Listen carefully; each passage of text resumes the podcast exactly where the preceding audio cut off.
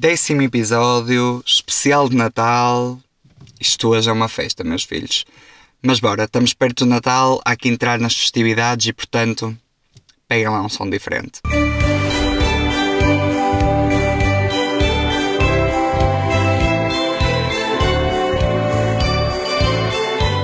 Boas, meu povo, mais um episódio de Espaço Instável e hoje é nada mais, nada menos que o décimo episódio. Já passaram cerca de dois meses e meio desde que comecei a fazer este podcast, desde que criei esta aventura. Uh, espero que vocês tenham gostado tanto destes 10 episódios como eu estou a gostar. Adoro sentar-me aqui, adoro gravar para vocês. Um, sei que estou a investir muito mais tempo neste podcast do que o que esperava, mas num bom sentido. Tenho tido ideias, tenho pensado muito, focado em trazer coisas que, que queira falar e abordar. E mesmo conteúdos só random e só sentar-me aqui e partilhar com vocês coisas, o que tem sido muito bom. Contudo, todas as novidades que 2023 vai trazer para o Espaço Instável ficam para o próximo episódio, que esse sim é o de final de ano. Hoje é a última terça-feira antes do Natal e por isso teremos o quê? Um especial de Natal. Introduções feitas, hoje vamos falar sobre várias coisas: eh, tipo de pessoas do Natal, realidades do Natal. Natal, perdeu a magia? Não? Temos muitos assuntos para abordar e, portanto, mais vale começar assim, logo, logo aqui a desbobinar tudo o que tenho para vos dizer. A primeira coisa que eu gostava de falar era sobre a magia do Natal. Com o passar do tempo, e principalmente quando entramos aqui mais nestas idades dos 20 anos, que são as idades do nosso querido espaço instável, hum, apercebemos que o Natal perde magia. E este conceito do Natal perder magia é um conceito que, hum, que ultimamente me tem vindo a incomodar. E porquê? Porque eu acredito cada vez mais que o Natal não perde magia. A magia do Natal muda-se. Em que sentido? Esperem que eu vou explicar tudo direitinho. Já sabem que eu aqui, ó, explico-vos tudo tintim por tintim. então é o seguinte. Hum, a verdade é que quando nós deixamos de ser crianças, há muita coisa da magia que nós associamos ao Natal que desaparece. Facts. Até aí estamos todos de acordo. Primeiro, deixamos de acreditar que o Pai Natal existe, o que é logo assim uma facada no estômago, não é? Tipo, como assim? O velhinho de barbas brancas que me trazia presentes, o homem mais rico do planeta porque tem dinheiro para comprar presentes para toda a gente. Ou então, o velhinho de barbas brancas que escraviza doentes para fazer brinquedos. Como assim deixou de existir? Uh, agora, fora de brincadeiras, logo aí o Natal perde muita magia. E eu acho que também uma das coisas que faz o Natal perder muita magia é o facto dos problemas familiares começarem a ser reais. Ou seja, nós quando somos pequenos, uh, e isto falando, claro, quando crescemos num seio familiar minimamente estável e em condições minimamente normais, uh, ou dentro da norma, por assim dizer, o, nós crescemos com um feitiço que nos é posto de que as nossas famílias são perfeitas, de que os nossos pais são o melhor casal e mais apaixonado do mundo, e à medida que vamos crescendo, uh, o vidro vai partindo, não é? E nós vamos percebendo que afinal as coisas não são bem assim, que as nossas famílias têm problemas como todas têm, que os nossos pais têm problemas como todos têm, e isto também parecendo que não tira muita magia ao Natal. Por exemplo, crianças que veem cedo os pais a divorciarem-se, uh, crianças que assistem a várias discussões dos pais, inclusive nesta altura, e o próprio Natal vai perdendo a, sua magia, mesmo uh, quando perdemos os avós cedo, que são uma figura muito presente nesta época e que nos deixa logo ali com, né, com um, um buraco uh, no seio familiar e na altura destas festividades e portanto o Natal vai sim a meu ver, perdendo a sua magia. Mas eu acho que ganha noutros lados.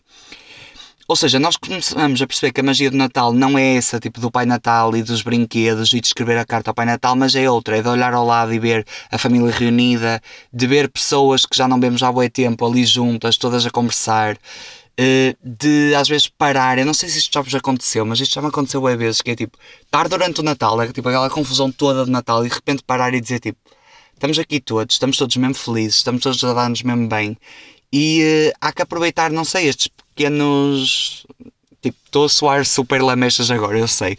Mas às vezes é mesmo bom aproveitar estes pequenos momentos da vida e só olhar e. e tipo, fogo. Sabem, tipo, dá aquela. dá aquela cena. Que específico. Continua. Mas hum, eu hoje vou falar de tudo isto e partindo da minha experiência pessoal.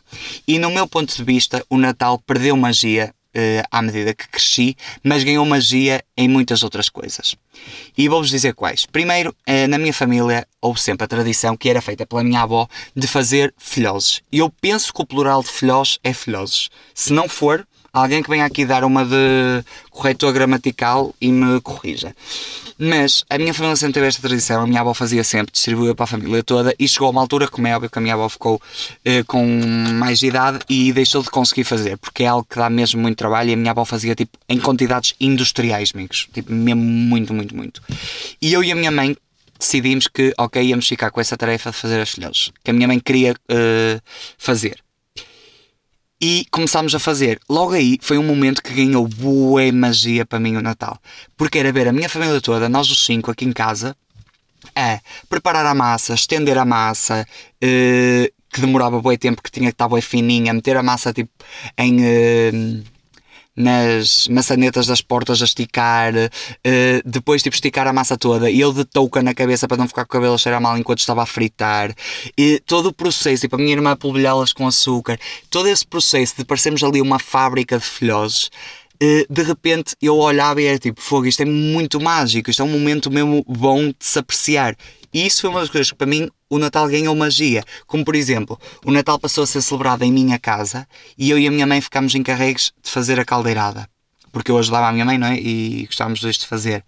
E isso foi uma coisa que para mim ganhou imensa magia. Tipo de na, na noite de Natal estarmos ali de volta da caldeira, olha, prova o bacalhau, vê se está bom, olha, temos que meter as batatas, temos que meter a couve, não sei o que, não sei o que mais, com taxas enormes, cozinhar para não sei quanto mundo. Uh, isso para mim ganhou bué magia. Pôr a mesa de Natal, ajudar a minha mãe a fazer as decorações. O, o dia 1 de dezembro de fazer as decorações em que toda a família se junta, eh, nós os cinco, neste caso cá em casa, e fazemos a árvore, fazemos isto, fazemos aquilo. Tudo isso para mim foram pequenas coisas que acrescentaram muita magia ao Natal. Ou seja, para mim o Natal ao longo destes anos não perdeu magia, mas a magia hum, mudou. Ou seja, mudou de sítio. A magia que estava numas coisas passou a estar noutras. O Natal continua a ser um momento mágico, na minha ótica, como é óbvio para mim, um momento incrível, mas simplesmente diferente. E a magia está noutros momentos. E há pessoas que já cá não estão. Há.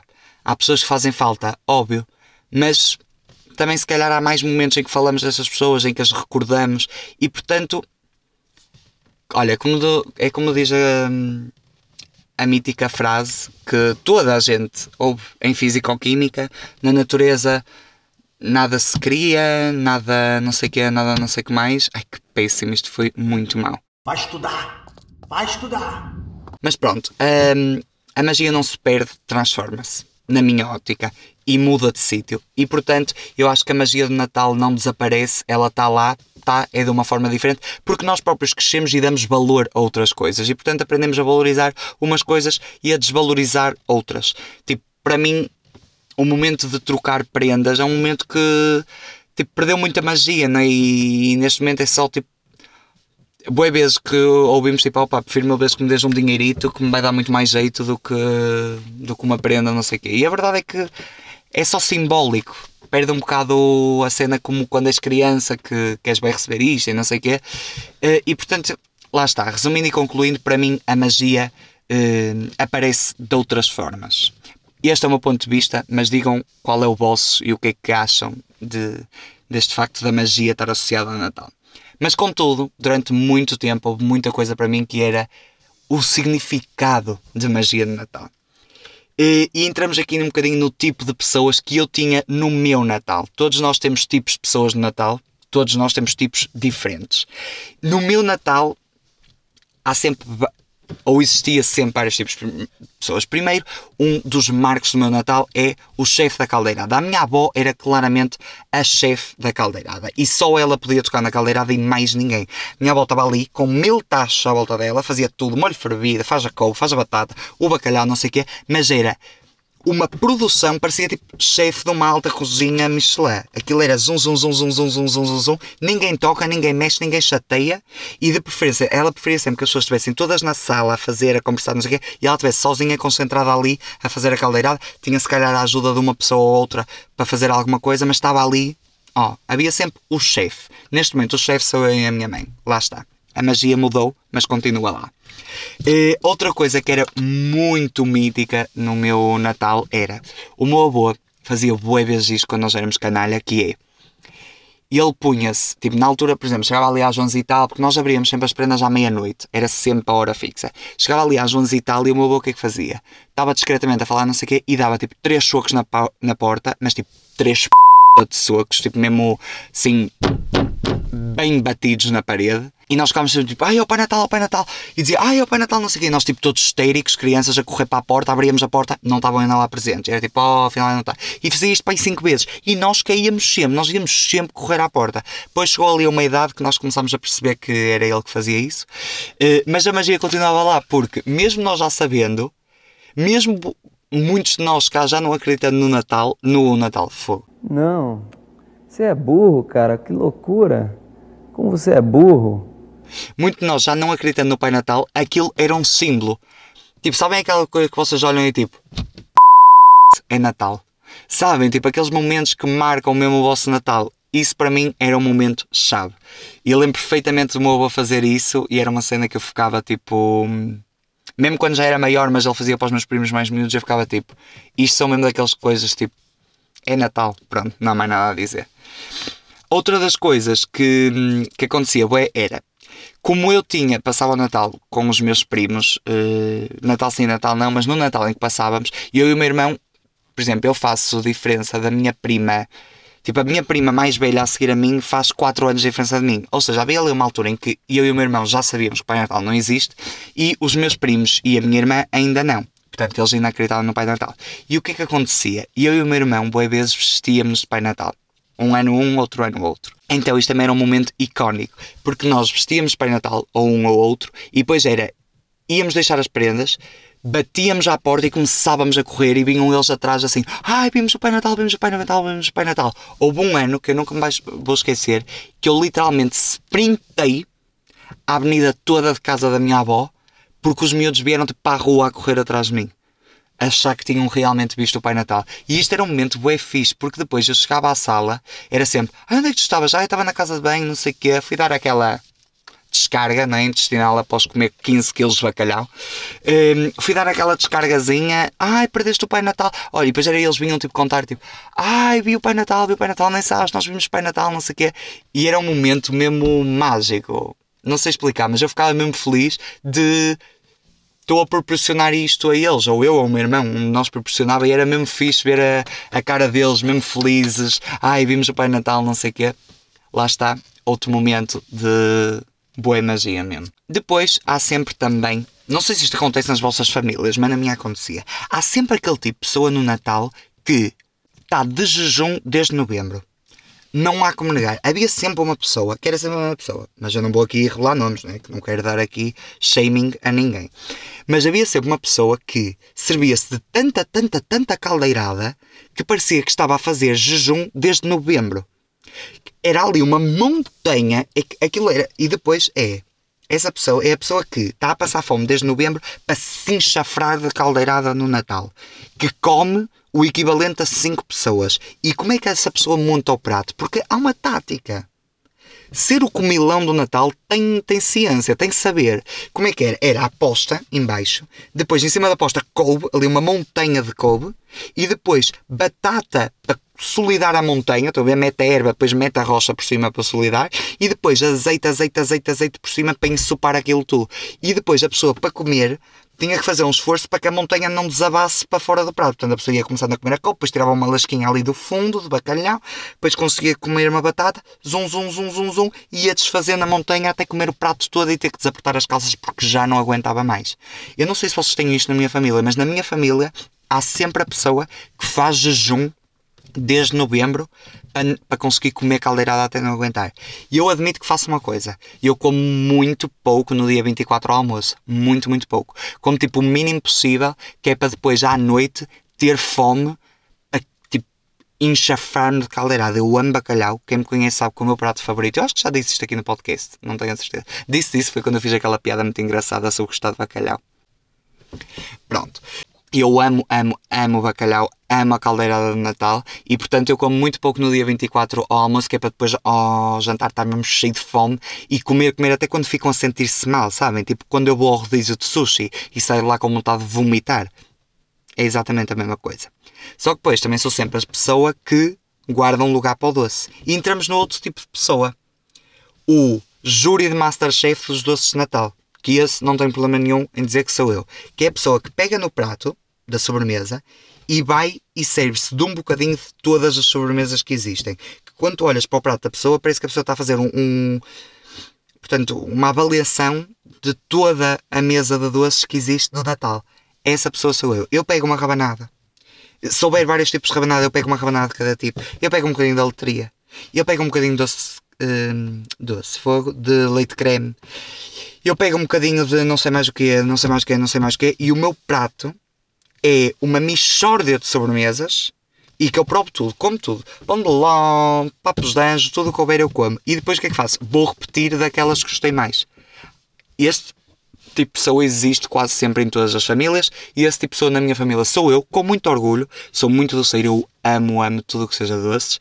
Amo doces de Natal, porque não sentem tudo imensa canela que eu adoro.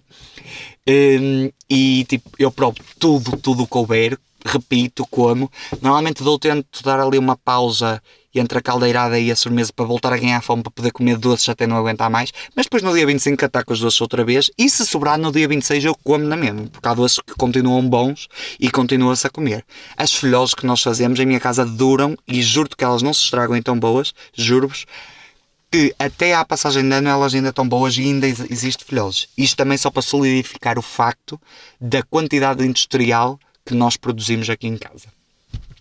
Com isto, a ring light nova que eu comprei 2,80€ tem uma bateria de Estou agora a reparar porque esta está ligada há 15 minutos, que é o tempo que eu estou a gravar o podcast, mais ou menos, e, hum, e já está a ficar sem bateria, já está com uma luz aqui da mesmo. Pronto, isto foi só um à parte, peço muita desculpa.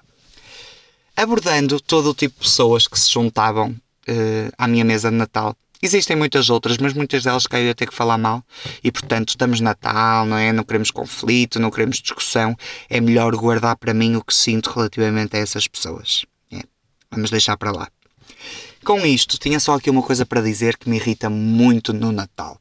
Lembrei-me disto ainda há bocado, uh, ontem, quando estava a conduzir. Ainda há bocado, ontem. Estás fixe, filho, estás mesmo a precisar de férias, Nossa Senhora, o perlinha da mamatar. Credo. Pronto. Hum, Lembrei-me disto ontem, que é odeio, abomino, não respeito, nem tolero pessoas que metem no Natal na varanda luzes azuis. E passo a explicar porquê. Primeiro, porque eu tenho um ódio a luzes com cor no Natal. Acho piroso. Metes luzes com cor, é pirosa, filha. Muito pirosa. Tá? Ei, que fuleiro! Abomino. Mas o que é que me irrita muito com luzes azuis? E de certeza quem conduziu a, podem nunca ter reparado, mas se calhar a partir de agora vão reparar, que é, acontece-me boas vezes as pessoas meterem luzes azuis nas varandas e eu ir a conduzir e, por exemplo, vou olhar para uma rotunda que não tenho muita visibilidade com a rotunda e acho logo que está lá uma operação stop. Acho sempre que são as luzes da polícia e fico tipo, aí, está aqui a polícia. E não. É só uma luzinha de uma varanda. E depois passo e digo, fogo. Estava aqui quase a ter um ataque cardíaco, já todo nervótico, e afinal é só de uma luz azul de uma varanda. E portanto eu não respeito odeio mesmo pessoas que metem luzes azuis na varanda. Se tens luz azul na varanda, se estás a ouvir este podcast e tens luz azul na varanda, vai lá e tira. Porque tu estás a afligir uma pessoa desnecessariamente. Estás a tornar a vida de alguém completamente difícil. Pronto, só queria desabafar aqui que odeio mesmo isto. Eu, bué vezes que penso isto, acho que nunca contei isto a ninguém. Contei, tipo, sabe, não é uma coisa que se conte, né? mas uh, falei disto com ninguém.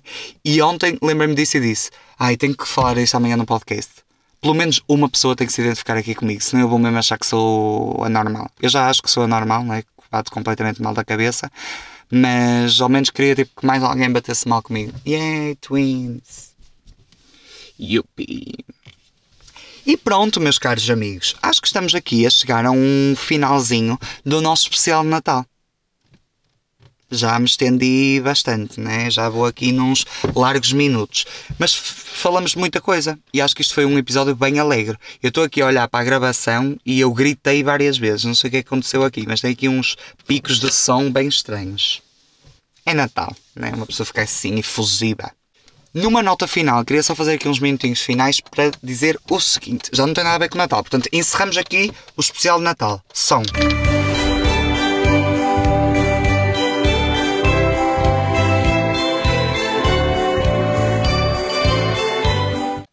Ok, já estamos num episódio normal. Tinha uma coisa que queria falar que reparei só hoje e pelos vistos já existe no TikTok há muito tempo. Meus uh, ou, caros ouvintes do Espaço Instável que têm TikTok, repararam que o TikTok agora tem uma cena tipo Be Real? Chama-se TikTok Now ou Talk Now, uma coisa assim. Eu fiquei parvo.